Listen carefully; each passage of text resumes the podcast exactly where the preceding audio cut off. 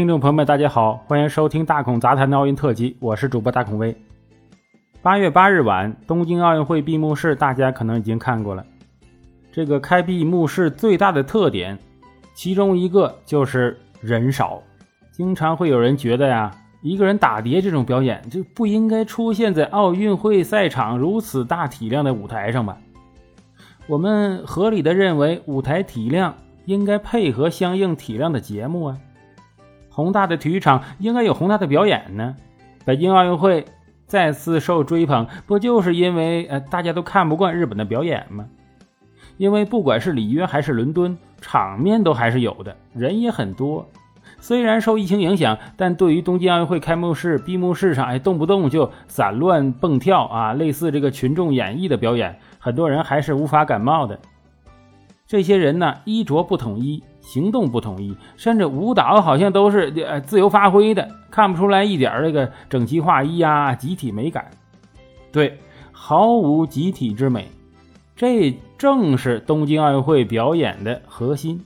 整个开闭幕式充斥着个人的肆意妄为，刻意的排斥集体之美，淡化团队，淡化一致，强调杂乱无章的自由，好像在故意模仿水分子的运动。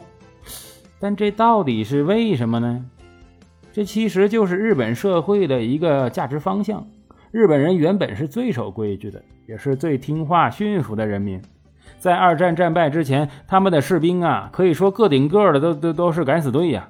他们的人民每一个都像是组成国家的一个零件，目的只是为了国家和集体取得胜利，毫不考虑个人的得失，甚至随意的牺牲自己的生命和一切。但是战后的日本最反感的就是这种精神，很多人甚至觉得自己被政客给欺骗了，对集体荣誉极其反感。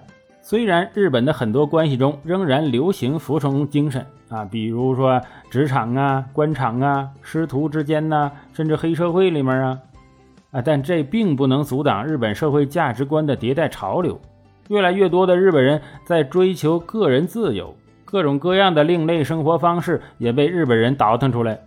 有媒体就搞街头采访，问一个日本的年轻人：“如果战争爆发，会不会参军报效国家呀？”他的回答是：“这个国家值得我去牺牲吗？”特别在艺术领域，日本人非常有先驱性，也特别排斥政府主导的集体行为。但日本政府和社会都对艺术的独立性相当尊重。不会去干涉艺术家的创造，哎，这就让开闭幕式的导演可以完全凭自己的感觉去做，呈现的效果难免哈，哎呀，浮于空中不接地气，而且充斥着浓浓的个人自由的观念，甚至带着对传统体育场大型演出的反叛的意图，做出了如此自由散漫啊，仿佛铤而走险的艺术选择，结果也是呃，贬多褒少。反观北京奥运会，动辄几千上万人同台演出，整齐划一，气势磅礴，处处体现的是集体和统一。或许这正透出日本举与刀的矛盾特性。政府和职场上讲的是集体主义，上下级服从，让政府一直保持着一种顽强的劲头，在对抗亚洲国家对其军国主义历史问题的时候，固执己见，顽强抵抗。日本所有首相都参拜过靖国神社。很多只是碍于国际形势，在退休之后参拜的。对于民族的路线，都有着坚定的信念，有种誓死捍卫民族尊严的架势。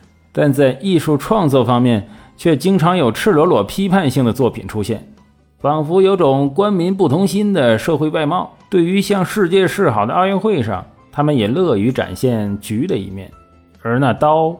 就摆在靖国神社里，作为历届政府的越王苦胆。总之，日本既有服从统一，也有任性肆意，这恰恰是这国厉害的地方，收放自如啊！搞艺术、搞科研就可以肆意挥洒，做企业、做政府就要服从统一。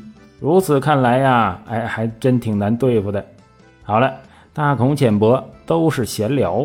有想法的朋友可以在节目下方留言。我是主播大孔威，欢迎收听大孔杂谈奥运特辑。奥运特辑也在今天就此结束。哎，咱们下期啊聊点别的，再见。